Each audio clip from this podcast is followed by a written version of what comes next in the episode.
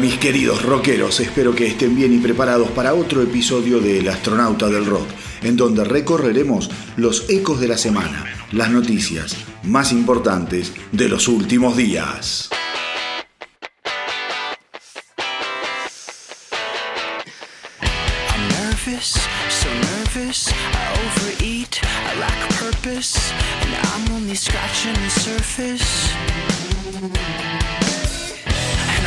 Shelved, cause sex sells. But how long till I'm canceled? This is 30, fucking 30. I'm still here, I'm still dirty.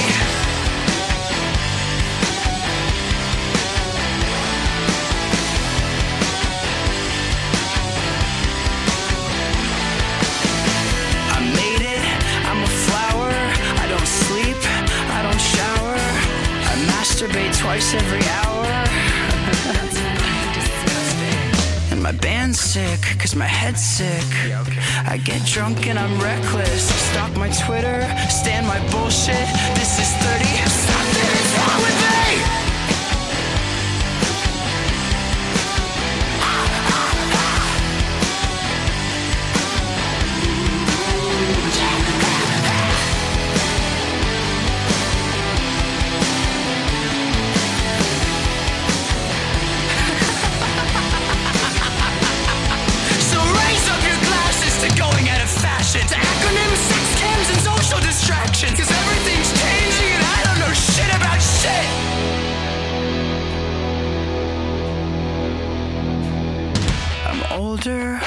wrinkles, I still complain and get pimples. I miss when everything was simple. The sex passed too fast. I ask, how long did your ex last? I'm fucking worthless. I'm unhappy. This is 30. So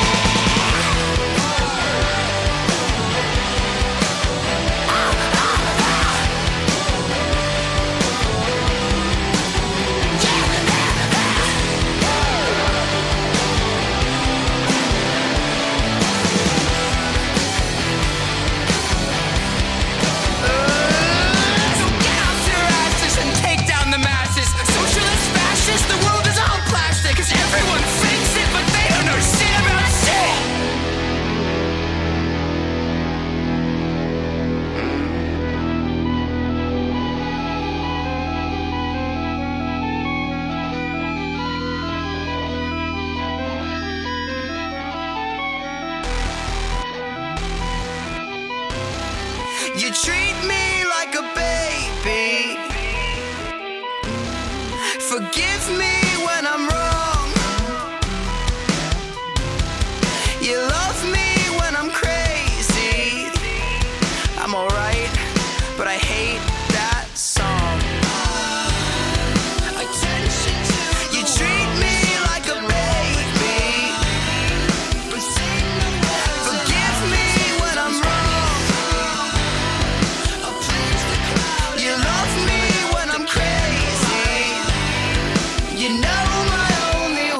for a better life.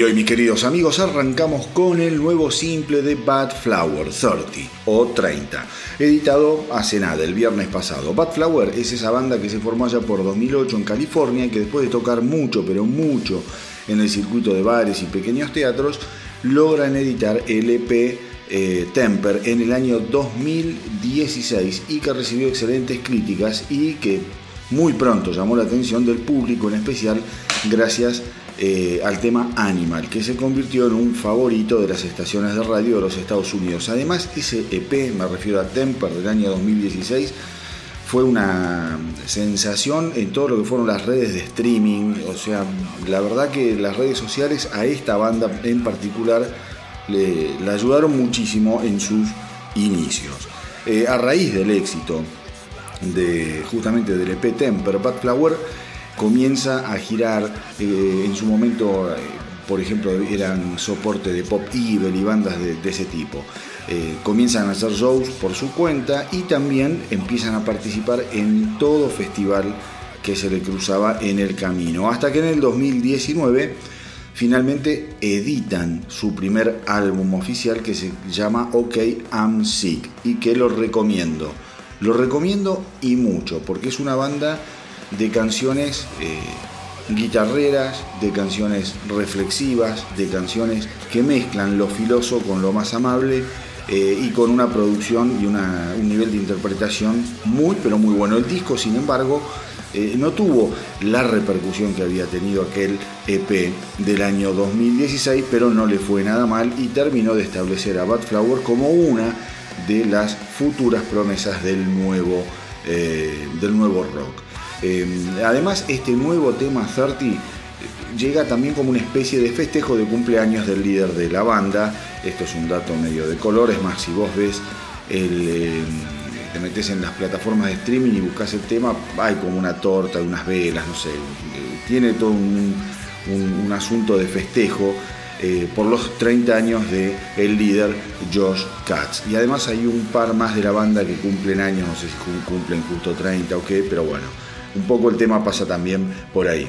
Algo que me llamó mucho la atención esta semana y eh, que recién mencionábamos eh, las redes sociales, como había ayudado a Bad Flower, eh, y que debería servir como un muy buen ejemplo de cómo los medios actuales, viste, las redes, Twitter, Facebook, Instagram, más eh, en este tiempo que corre en el que, por ejemplo, los grandes anunciantes están a las puteadas con las redes sociales y le sacan el apoyo publicitario por toda la onda hater y, la, mala, eh, la mala leche que, uno lee a través de, eh, cómo es, de las redes sociales, porque se convirtieron en amplificadores imparables, tanto para lo que es el bien como para lo que es el mal. Y mira esta semana lo que pasó.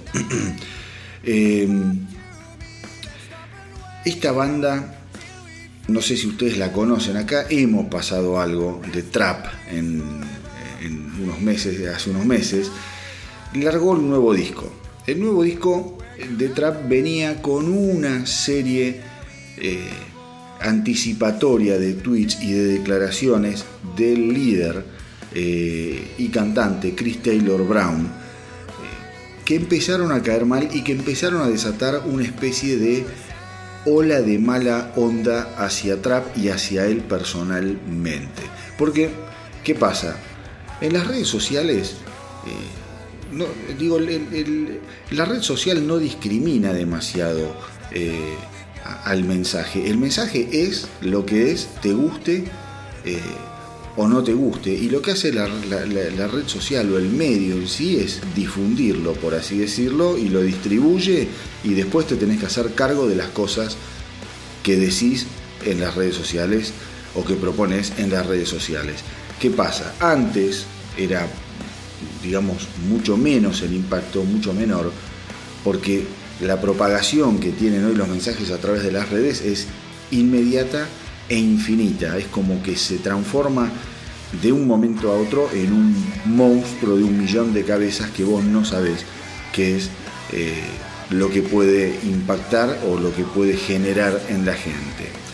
Este pibe, Chris Taylor Brown, cantante y líder de trap, venía rompiendo mucho las pelotas, provocando eh, a la gente a través de las redes sociales. Por ejemplo, eh, coqueteaba con con temas como la supremacía blanca, muy jodido, el apoyo a Trump en temas súper controvertidos.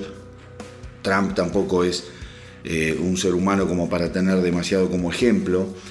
Y este pibe, Chris Taylor Brown, eh, hasta llegó a culpar a George Floyd de su propia muerte, o sea, un asco de ser humano.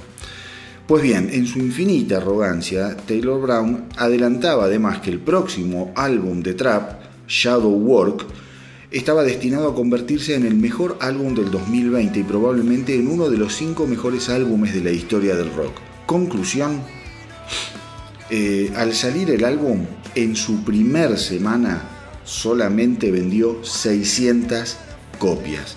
Un verdadero baño de realidad para un personaje al que me atrevo eh, decir le va a costar muchísimo recoger la piola y pegar un volantazo para volver a apuntarle a las preferencias del público. Nada. Simplemente lo quería contar porque cada vez más escuchamos cuánta gente hay en las redes utilizándolas como medios amplificadores de eh, su odio, su frustración, su mala onda. Y esto es como todo. La mejor manera de anularlos, mis queridos rockeros, es no dándole cabida, no dándole pelota, no contestando, no engancharse con esta gente. Si vos posteas algo y te putean, no te joden, no te empiezan a romper las pelotas, listo, déjalo ahí. Déjalo ahí, que se muera con su propio veneno el otro. Hay que ignorar toda esa pésima onda y concentrar nuestra energía en los que buscan construir y no destruir. Eh, no ensuciarnos obviamente en un barro que no lleva a nada. O sea, eh, un tema para pensar, cómo impactaron las declaraciones de un tipo, de un artista en su obra. Fue categórico. Ahora bien, con respecto a la pandemia eh, nuestra de cada día, esta semana el bajista de Skid Row, Rachel Bolan, aseguró que finalmente los habitantes de Tennessee comenzaron a tomarse en serio la peste, que hasta hace poco era observada con bastante laxitud. Bolan dice que frente a los números crecientes e imparables eh, que está registrando los Estados Unidos, no queda otra solución que tomar los recaudos necesarios para permanecer sano. Con respecto al impacto en la industria musical, Bolan cree eh, que no será fácil ni rápido arreglar el desastre que actualmente se está viviendo.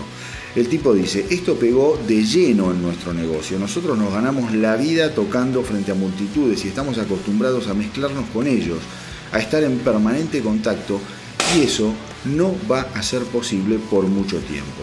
Todos los shows de Skid Row eh, fueron pospuestos para el 2021, eh, para el año que viene, y los que teníamos previsto dar en China directamente se postergaron para el año 2022. Tenemos que tomarnos seriamente esta pandemia y seguir las reglas por algún tiempo. Recordemos que Skid Row, em, ¿cómo te podría decir? Está dándole los toques finales a United World Rebellion, eh, un álbum producido por Michael Wagner, gran productor, eh, que estuviera detrás de aquel clásico de Skid Row, Slave to the Grind, de 1991.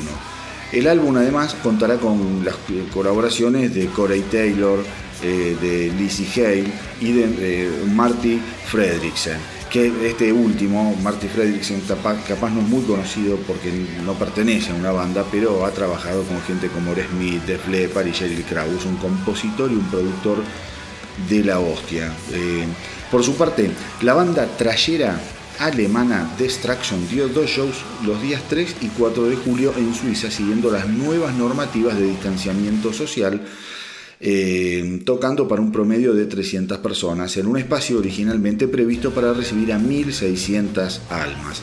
Para dar a conocer cómo fue la experiencia, la banda esta semana editó un mini documental de 7 minutos que recomiendo lo vean. Yo me tomé el trabajo de mirarlo porque me interesaba en esta nueva normalidad ver cómo una banda se adecuaba a lo que es una presentación en vivo. Después de ver el documental está claro que en todo caso, eh, digamos, una cosa es la teoría y otra cosa muy diferente es la práctica. ¿Por qué? Mira, el boliche en el que tocó Distraction es el, un club que se llama eh, SIT 7, o sea, Z7.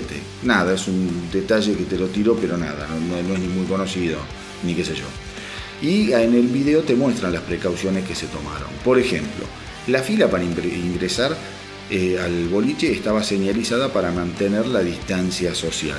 Lo mismo para acceder a la barra si querías chupar algo. Aunque acá ya la cosa se complicaba un poquito, pero digamos que habían hecho algún firin flunfi para que la gente eh, estuviese a una distancia lógica.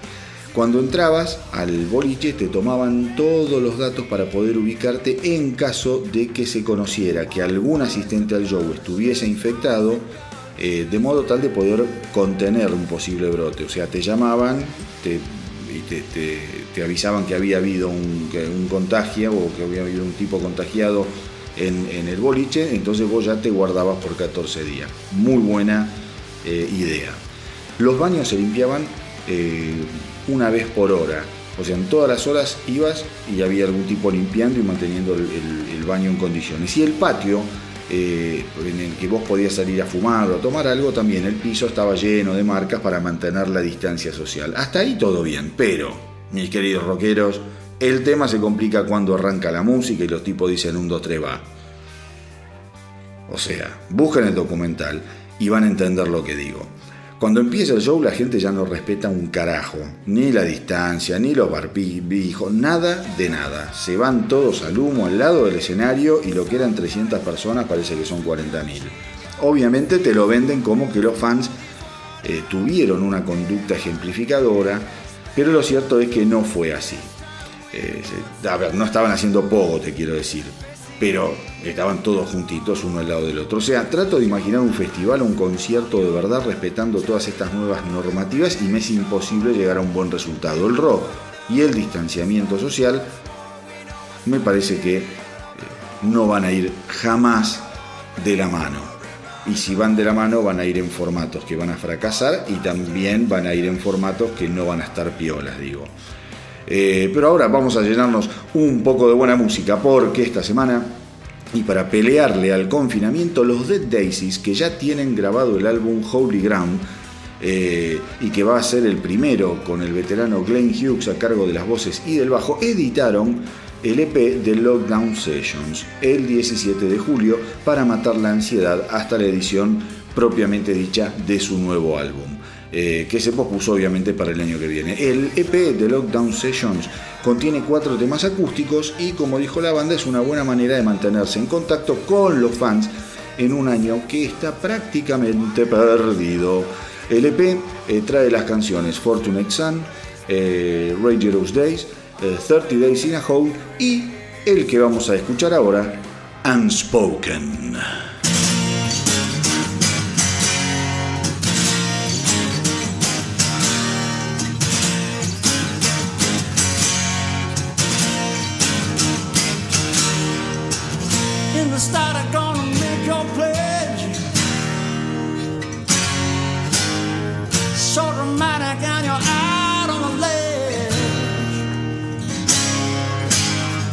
Bones are breaking, hear the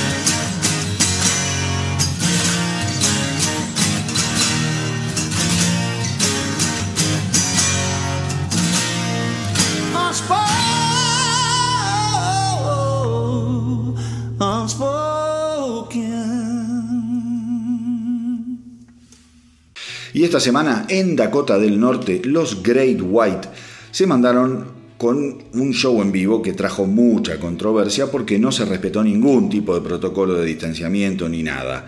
Eh, no hubo cuidado personal ni ningún tipo de previsión. La banda dijo que comprendía que mucha gente eh, estuviera enojada eh, con las condiciones en las que se dio el show, pero aseguraron que el gobierno de Dakota del Norte, si bien recomienda el uso de barbijos, no es algo que sea obligatorio. Y tanto los promotores como la banda en sí misma dijeron que ellos no pueden tener el poder de policía para hacer cumplir las normas que el gobierno simplemente sugiere. Como suele suceder en estos casos, después de hecha la cagada, el alcohol en gel se usa para lavarse las manos y deslindar responsabilidades de las posibles consecuencias. Eh, y ahí hay un problema, porque en el momento del show, ya te digo, somos todos rockeros, pero cuando la gente empieza a toser y a tener fiebre, todos se abren de gambas. Como les dije antes, cuando les contaba sobre el recital de Distraction, es muy difícil que el rock pueda adecuarse y convivir con la distancia. El contacto con el otro siempre fue parte de la experiencia de ir a un recital en vivo. En otro orden de cosas, el cantante, el ex cantante de Accept, Udo Dir Schneider, del que venimos hablando desde hace un par de programas, finalmente editó el álbum We Are One, aquel en el que participa una orquesta del ejército alemán, qué sé yo, que yo les conté en su momento, más de dos ex miembros de Accept. Eh, creo que eran el bajista, eh, Paul eh, Bates y el uno que era y el batero, ahora no me acuerdo el nombre del batero, pero bueno. Eh, resulta que ya editaron el álbum We Are One y eh, cuando lo consultaron en el mensaje que el tipo trata de dar en las letras de este nuevo álbum, el cantante aseguró que el objetivo fue generar conciencia sobre lo importante que es en estos días mantenerse a salvo, cuidando el uno del otro y en especial eh, el futuro, pensando en las generaciones más jóvenes. Están pasando demasiadas cosas malas a nivel político y no importa si sos blanco, negro o amarillo, todos somos seres humanos y tenemos que mantenernos unidos y vigilar y cuidar nuestro planeta, aseguró Yudo. Eh, tenemos que crear conciencia sobre lo que hacemos con los residuos plásticos, por ejemplo, con el Amazonas. El clima está cambiando y solo tenemos un planeta para habitar y lo estamos destruyendo. Y después están los que dicen que, por ejemplo, el tema del coronavirus no existe y que es una excusa de los gobiernos para mantenernos encerrados. Eso es una estupidez, dijo el petizo. Nosotros somos los responsables de todo lo que está sucediendo en este momento.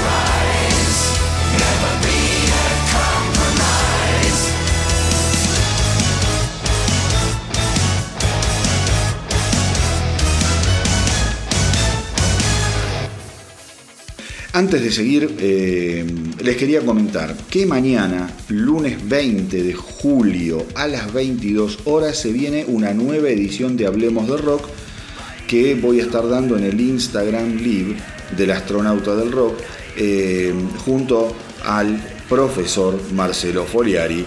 Eh, y el tema que vamos a estar tocando mañana, el disparador, justamente van a ser los festivales y el rock. Un, asunto que tiene muchísima historia, enorme historia, y obviamente una gran actualidad por todo lo que está sucediendo. Así que ya saben, mañana a las 22 horas por Instagram Live los espero para que hablemos de rock.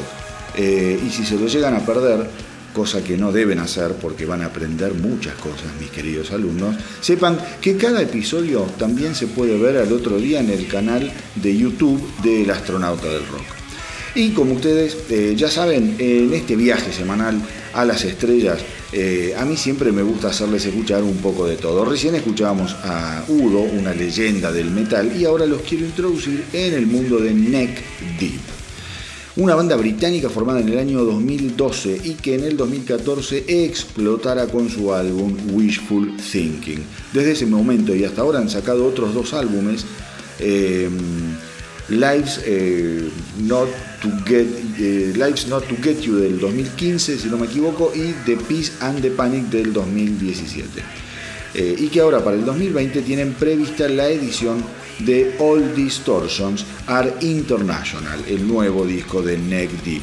Es una banda muy buena, muy juvenil, eh, digamos de esas que siempre van a sonar bien con grandes melodías, buenos arreglos y una onda que mezcla el neopop con el punk más amable. Personalmente me resultaron súper interesantes, yo no los conocía eh, y me encantaría realmente verlos en vivo en algún festival. Son ideales, esas bandas ideales para verlas en festival, para ver cómo suenan en carne y hueso.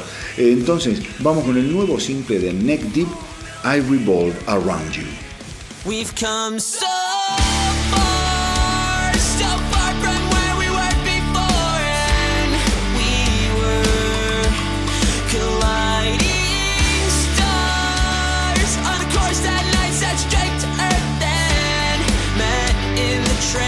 day shut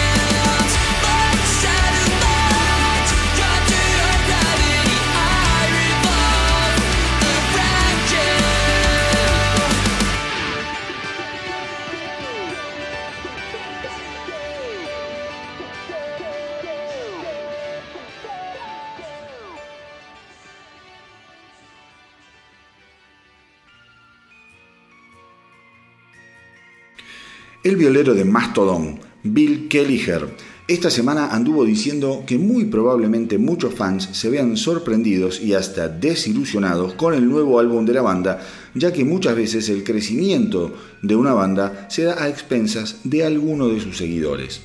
De hecho, eh, dijo, cuando sacamos un álbum, la mitad de nuestros fans nos putean porque nos acusan de habernos vendido o de adoptar otro estilo con el que eh, ya no se sienten cómodos.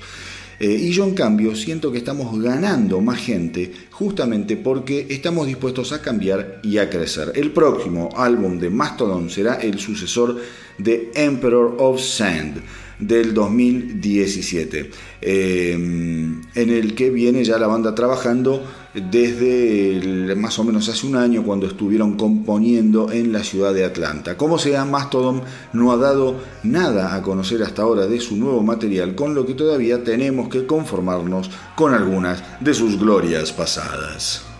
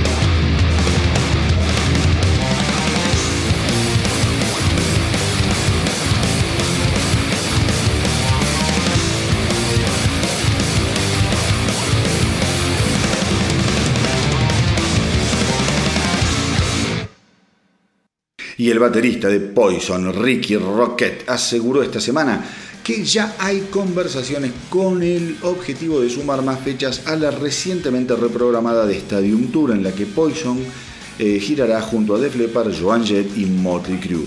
La gira está prevista para arrancar el 19 de junio del 2021 en Nashville y extenderse hasta el 12 de septiembre para cantar las urras en la ciudad de San Diego, California. Los tickets, mis queridos rockeros, van desde los 150 dólares hasta los 400 dólares.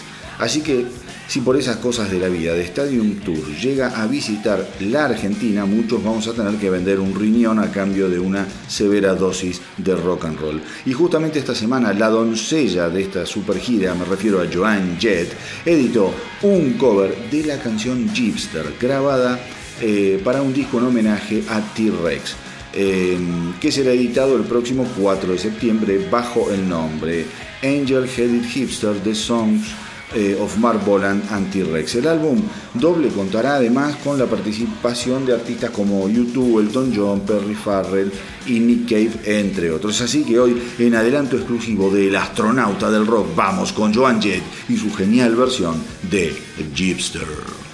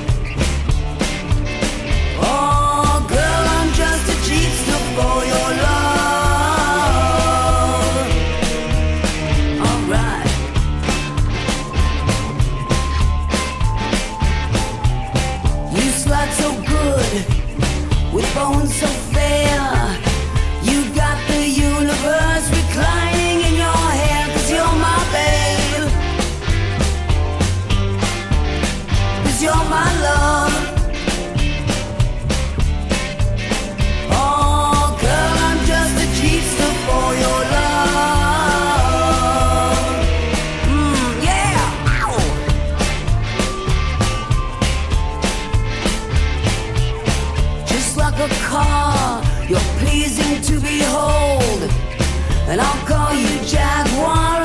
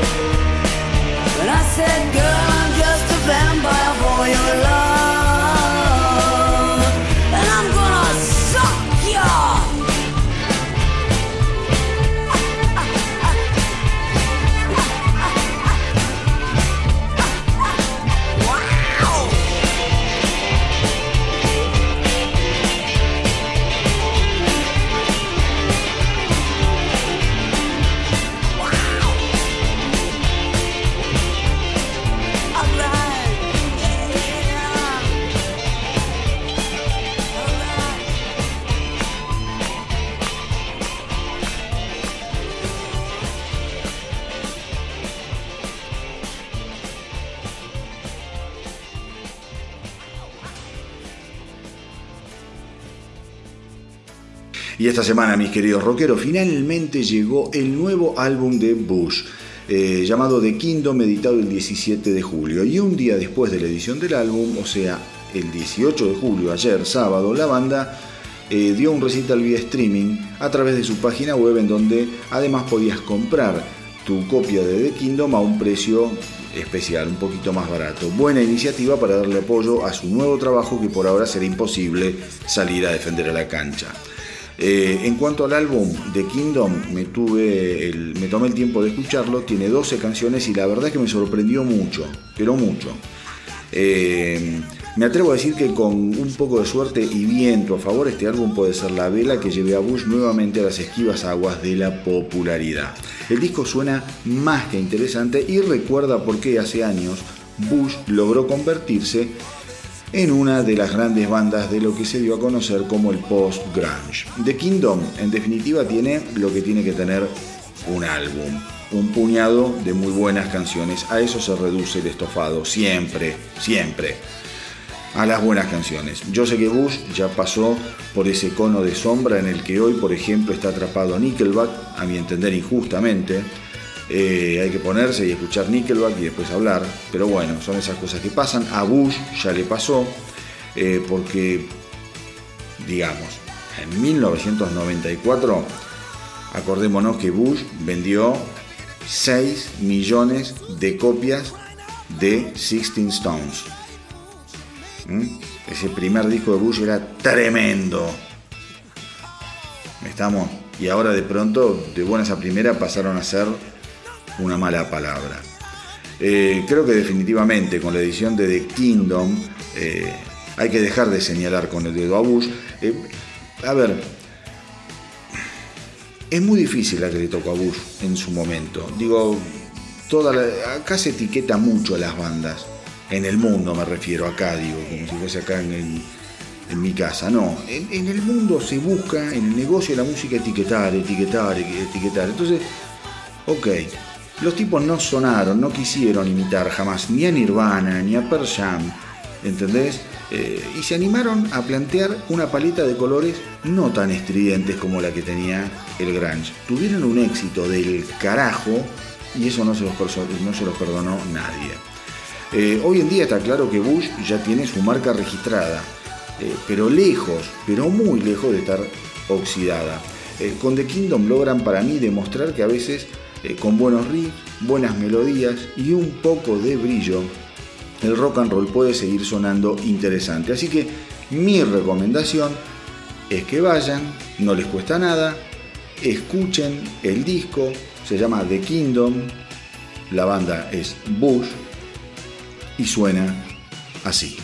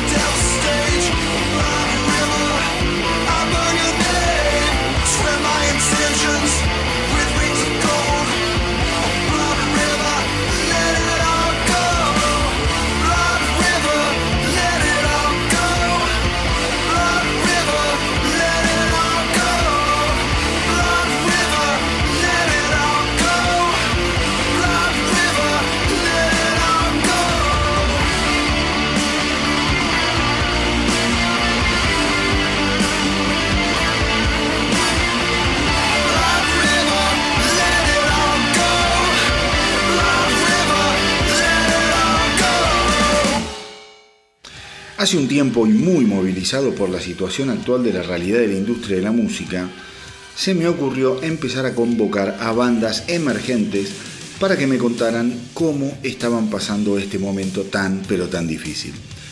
Las eh, bandas nuevas son las que más necesitan difusión, las que más necesitan salir y mostrar lo que hacen y las que mayor apoyo esperan recibir siempre la tuvieron muy difícil en un negocio que no suele abrirle las puertas amablemente a los nuevos artistas, cosa que siempre me resultó increíble y estúpido. Porque en los nuevos artistas, en las nuevas propuestas, es donde justamente está el futuro del negocio. Eh, a raíz de esto recibí eh, y todavía estoy recibiendo eh, muchos testimonios que voy a ir compartiendo con ustedes a partir de hoy porque no solo es importante escuchar la música de las nuevas bandas en este escenario, eh, sino también está bueno que sepamos qué les está pasando a ellos como seres humanos, eh, que de un día para el otro tuvieron que quemar todas, pero todas sus agendas. Eh, mi idea, la verdad es que mi primera idea era hacer un programa solamente dedicado a esto, solamente dedicado a los testimonios que me fueran mandando las bandas nuevas.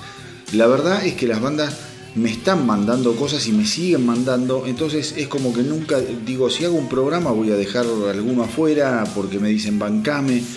Entonces me parece que lo mejor es ponerlo y lo más justo para todos, para que todos tengan su lugar eh, y su amplificación, es ir poniendo en todos los programas un testimonio para que nos cuenten las bandas emergentes qué es lo que están sintiendo y qué les está pasando en este momento.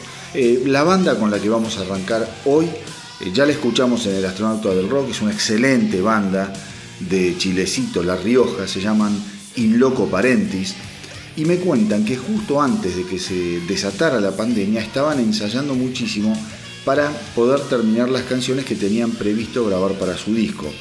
Eh, al tener un espacio propio, en el caso de Inloco Parentis, pudieron continuar con los ensayos y se propusieron hacer historia, logrando avanzar con el álbum en medio de la peste. Obviamente, eh, cuando esto se desató, me cuentan que el impacto anímico fue muy profundo para todos los miembros de la banda, que de pronto se vio suspendiendo todas las fechas que tenían previstas eh, pero con el correr del tiempo, de los días, estuvo claro que si todos tiraban para el mismo lado, iban a poder pasar la tormenta. Eh, Inloco Parentis está aprovechando este tiempo para nutrir a sus redes y mantenerse así en contacto con los fans. La nueva normalidad, sin embargo, les causa una enorme tristeza porque ven cómo han cerrado muchos espacios dedicados a la música y cómo eh, muchos músicos amigos se vieron en la necesidad de vender sus equipos eh, y saben que las cicatrices de hoy eh, van a tardar mucho en sanar. Miren justamente esto último que nos cuentan es de lo que vengo hablando programa tras programa desde hace un tiempo. Cómo hay gente que directamente la saca de la cancha todo esto que está pasando. Los boliches, los bares. Hay músicos que tienen que vender sus instrumentos, sus equipos. O sea, es de locos es de locos. Por eso, eh, mis queridos rockeros, eh, siempre les digo que apoyen a las bandas nuevas. Después vamos a tener la sección eh, en, en, unos minutos de bandas nuevas también. Pero digo, es muy lindo y creo que es muy interesante poder escuchar los testimonios, las palabras, las sensaciones que están viviendo las bandas emergentes en medio de la pandemia. Así que bueno, este fue el testimonio de Inloco Parentis que quería compartir con ustedes, una de las tantas bandas emergentes a las que a partir de hoy les vamos a dar un espacio en el astronauta del rock para que nos cuenten cómo le están llevando. Eh, ahora vamos a escucharlos justamente con este tema que me encanta, el efecto.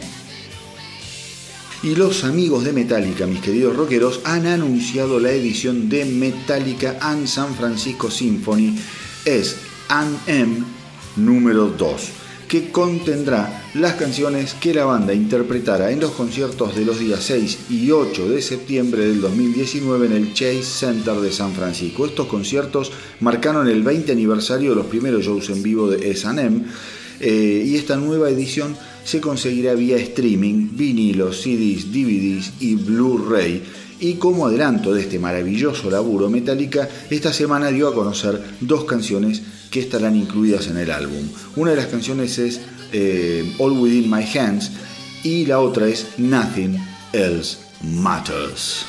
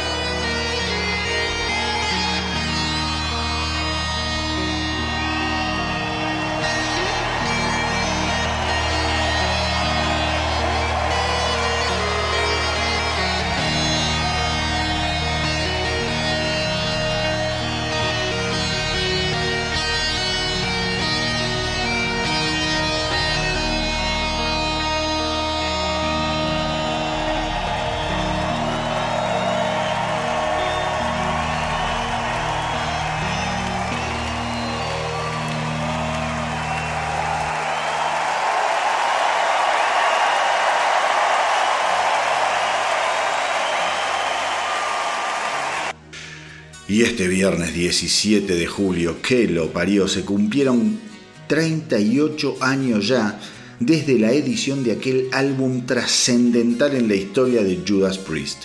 Me refiero obviamente a Screaming for Vengeance, el sucesor del experimental Point of Entry. Screaming for Vengeance marcó en 1982 la vuelta de Priest a un sonido más fuerte, filoso y guitarrero y distorsionado, teniendo algunos puntos en contacto, por ejemplo, con lo que había sido British Steel. Al momento de editar el disco, Judas Priest era apenas una banda de culto en los Estados Unidos y viendo el estilo de vida que la banda tuvo durante la grabación en Ibiza, nada hacía prever que los dioses del metal serían capaces de grabar un álbum tan coherente y sólido. Varias veces, eh, Rob Halford, por ejemplo, contó que la grabación del álbum fue cuanto menos caótica, con los integrantes de la banda cayendo destrozados por el piso del estudio, destruyendo autos, eh, chocando motos, o sea, todo un quilombo fue esa grabación en Ibiza eh, se ha escrito mucho, se ha contado mucho de esos años de Judas Priest, pero bueno, eh, dice, pensamos que éramos invencibles, dijo Halford en algún momento, así que imagínate. Eh, pero cinco meses después, y gracias a la inestimable eh, paciencia y al gran laburo del productor Tom Allen, la banda asomó la cabeza desde las profundidades del descontrol con uno de sus álbumes más incisivos y que quedaría como un sello imborrable marcado en los corazones de millones de fans alrededor del mundo, entre los que me incluyo. Eh, la banda se tomó su tiempo para repasar una y otra vez cada una de las canciones, tratando de convertirlas en pequeñas gemas inolvidables. Finalmente, Em, las puertas del reino norteamericano se abrirían de par en par, fundamentalmente gracias al clásico You Got Another Thing Coming y a su interminable rotación en la programación de MTV. Eh, recuerden siempre que You Got Another Thing Coming no iba a ser el simple elegido por la banda, sin embargo, cuando los eh, directivos de la compañía discográfica escucharon el disco, eh, decidieron que You Got Another Thing Coming iba a ser el simple de difusión y eso en gran parte reescribió la historia de Judas Priest. Eh, mis queridos rockeros a nivel personal, con este disco eh, yo, digamos, entré al universo de, los Priest y doy gracias a Dios por haberlo hecho. Jamás les voy a poder explicar lo bien que me hace sentir la música eh, de esta banda única e imprescindible. Armar un playlist de Priest y salir a trotar por Buenos Aires es uno de los placeres que voy a volver a darme a partir de esta semana, ahora que otra vez podemos volver a abandonar los establos. Ahora sí, vamos con este clásico imborrable Screaming for Vengeance.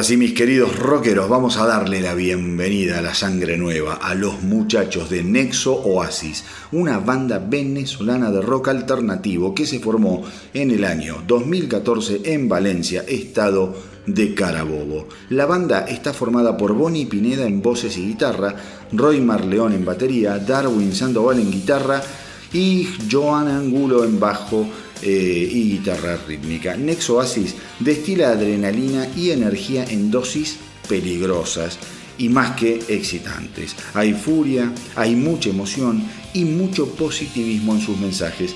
Eh, y ahora justamente acaban de editar su nuevo simple que se llama Anastasia y que está realmente buenísimo y que obviamente vamos a escuchar dentro de unos minutos. Pero antes tomen nota porque para conocer eh, un poco más a Nexo Oasis eh, y apoyarlos y tirarles muy buena onda, los pueden visitar en YouTube, en SoundCloud, en Reverb Nation, Bandcamp, Facebook, eh, Twitter y por supuesto en Instagram. Y como siempre les digo, nunca se olviden que al rock lo salvamos entre todos o no lo salva nadie. Y recuerden que aquellos que tengan una banda o proyecto solista, todos solo tienen que enviarme lo que hacen a elastronautadelrock.gmail.com elastronautadelrock.gmail.com y desde acá les voy a dar una mano difundiendo lo que estén haciendo. Y ahora sí, mis queridos amigos, vamos con Nexo Oasis y esta maravilla de canción llamada Anastasia.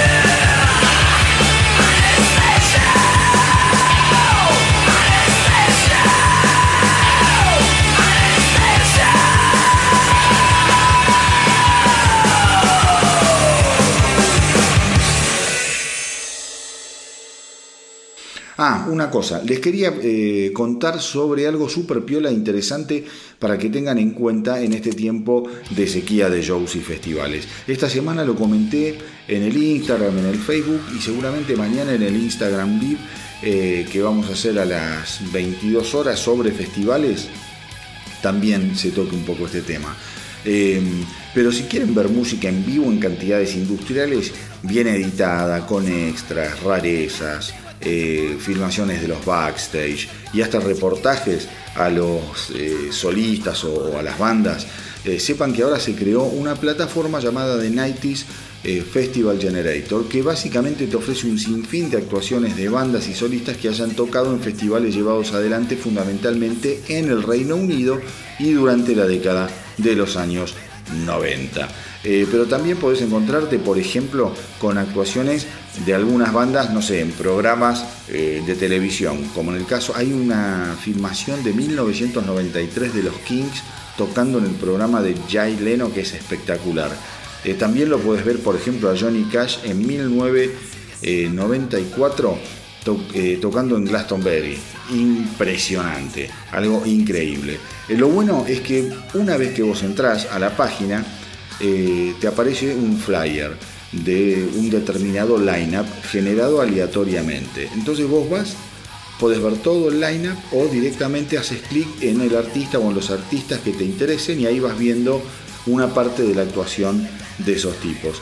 Ponele eh, que ese lineup no te copa, ese flyer no te copa, vas a apretar el botón de Generate Another Festival y ahí aleatoriamente te vuelve a generar otro setlist de arti otro lineup de artistas, eh, como por arte de magia, y vos podés ir viendo los que más te copan.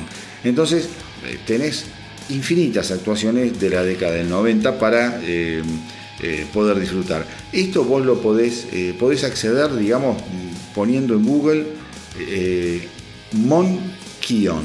Esto es M-O-N-K-E-O-N, Monkion. Y ahí buscas el link de 90 Festival Generator. Así que disfrútenlo. Quería eh, contárselos porque si estás aburrido con ganas de ver a grandes artistas en vivo, esta página es más eh, que interesante y que práctica. Y también para que estés atento eh, ahora que se acerca el mes de agosto, acá te paso algunas de las ediciones más interesantes que se van a hacer en el próximo mes. Por ejemplo, se viene lo nuevo de Deep Purple Whoosh, el 7 del 8, o sea, el 7 de agosto. Jefferson Starship edita Mother of the Sun el 21 de agosto. El 28 de agosto, Dokken saca ese, ese disco del que estuvimos hablando acá, de rarezas y grabaciones viejas, que se llama The Lost Songs 1978-1981. El 29 de agosto llega eh, la reedición de eh, Travel Walking, aquel disco solista de S. Frehley eh, que salió en 1989. Bueno, lo raro de esto es que se van a editar solamente 4.000 copias en vinilo en, como es por el, con motivo del Record Store Day. Así que si de pedo llegas a conseguir una de estas 4.000 copias, va a ser una joya. después mayormente van a, estar editando eh, muchísimas reediciones o ediciones conmemorativas, como la edición, por ejemplo, de los 50 años de Cosmos Factory de Creedence, o álbumes en vivo, como por ejemplo Tommy Bowling eh, Lives o Pretenders Live eh, at the Paradise Boston de 1980. O sea, que agosto viene cargadito de novedades, rarezas y viejos clásicos, cosa que está buenísima. Hoy en día, meterte en Spotify y empezar a navegar por los catálogos de las bandas es una invitación a la locura, a perderte en un océano musical. Hay tanto material y tan bueno que si tenés tiempo y querés descubrir cosas que jamás escuchaste antes para salir de la rutina es ideal, aún de artistas muy conocidos, ¿no? porque tenés infinitas recitales, infinitos de, qué sé yo, eh, rarezas, lados B, bueno. Eh, entonces, eh, unos que también van a, cantar bingo el 28 de agosto, banda que también estuvimos escuchando últimamente, adelantando un poquito su próximo disco, son los muchachos de Cedar, que esta semana editaron este muy buen adelanto, Bruce and Blooded.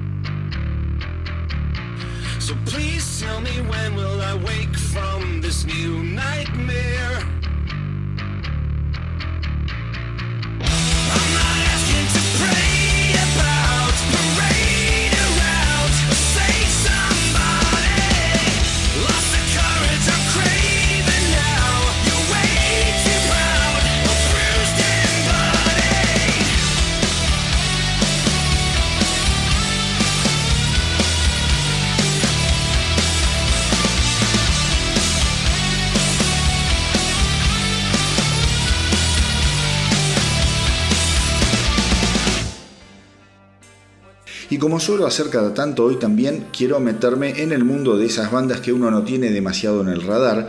Eh, y que siempre es interesante escuchar. Esta semana una de las canciones que más me llamó la atención fue Soulbound, un tema nuevo de Unleash the Archers, una banda canadiense que sinceramente yo no conocía y que a raíz de este adelanto eh, de lo que será su próximo disco Abyss, me puse a investigar y a escuchar. La onda de Unleash the Archers viene por el lado del power metal melódico que te rompe la cabeza bien tocado, con una cantante súper explosiva que se llama Britney Hayes y unos músicos que parecen salidos realmente de otro planeta, virtuosos a más no poder y capaces de ser veloces cortantes, pero siempre con un sentido de la melodía acorde a la propuesta que llevan adelante. Si te gusta el heavy sobrecargado onda Dream Theater, Amarante o Cobran de Lotus, por decir algo, esto te va a venir como anillo al dedo. La banda se formó en el año 2007, ya tiene cuatro muy interesantes álbumes que estuve, no los escuché todos, pero sí fui ponchando algunos, algunos temas de cada disco y la verdad que son muy pero muy piolas. Y en el año 2020 la idea es que editen su nuevo álbum que te mencionaba recién, Abyss, del que ahora vamos a escuchar este temón que me encantó, Soulbound.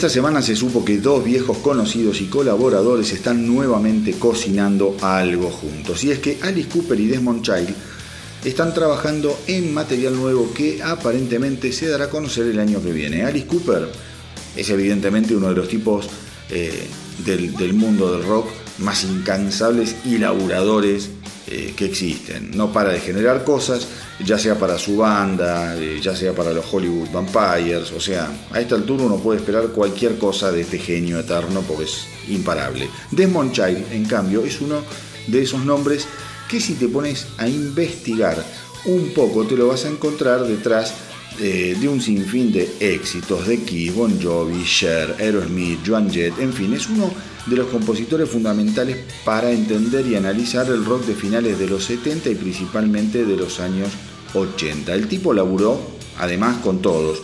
A los que te mencioné, agregale.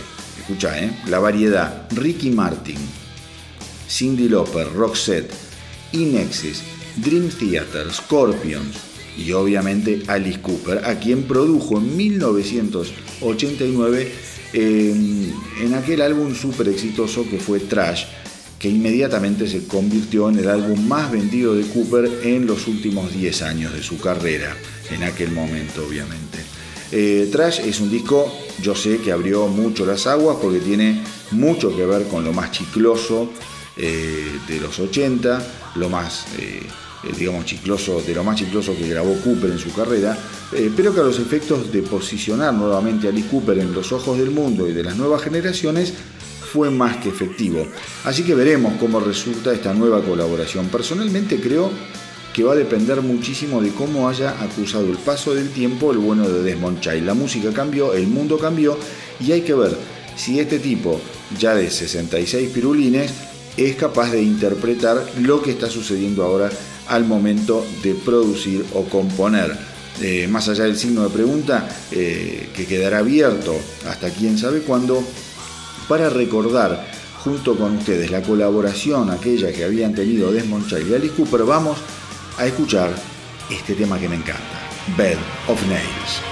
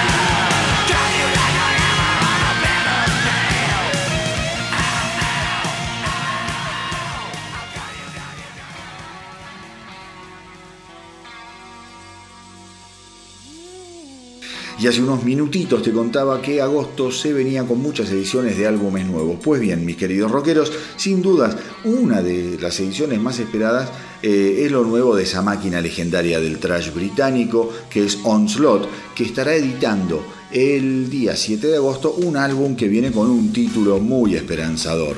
Generation Antichrist, que será el primer álbum de la banda desde el año 2013.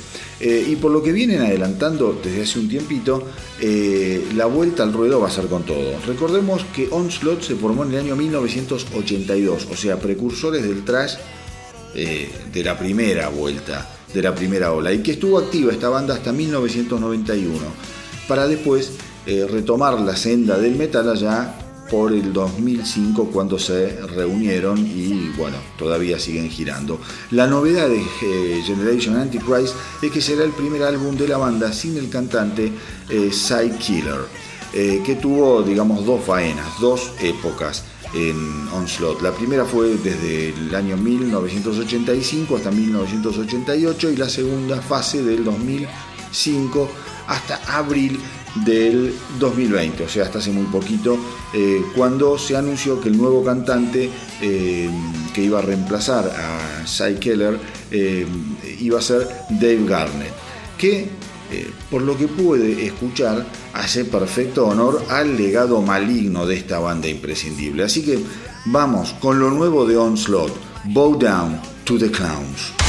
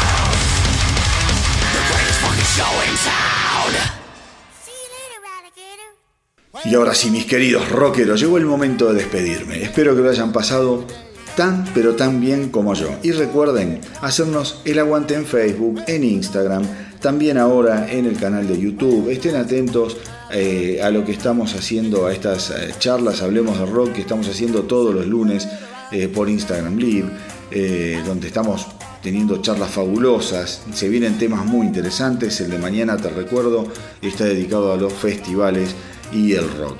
Eh, recuerden también que si tienen una banda o son solistas, me tienen que enviar lo que hacen a el astronauta del rock y desde acá les voy a dar una mano para difundir lo que estén haciendo. Y hoy mis queridos rockeros, me quiero despedir con una yapa que no tiene nada que ver con las novedades ni con los estrenos. Mañana es el Día del Amigo y va a ser un Día del Amigo muy especial para todos los habitantes de este eh, planeta distanciado e infecto.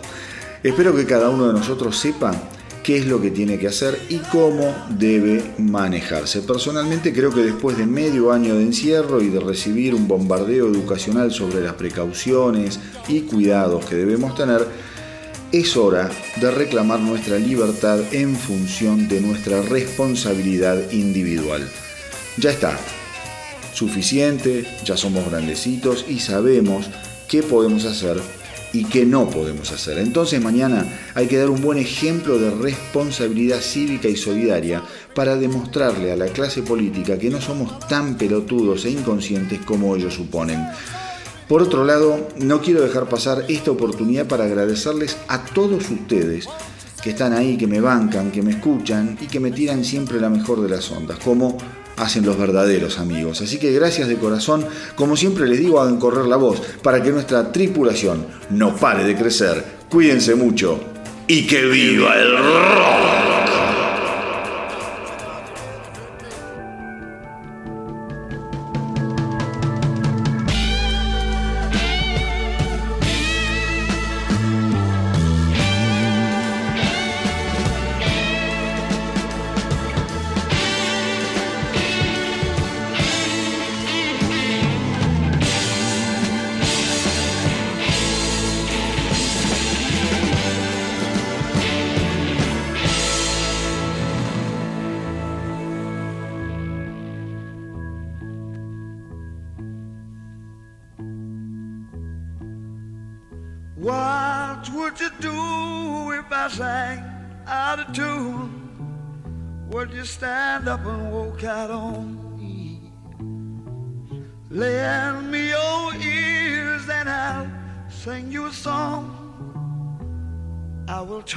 To sing out of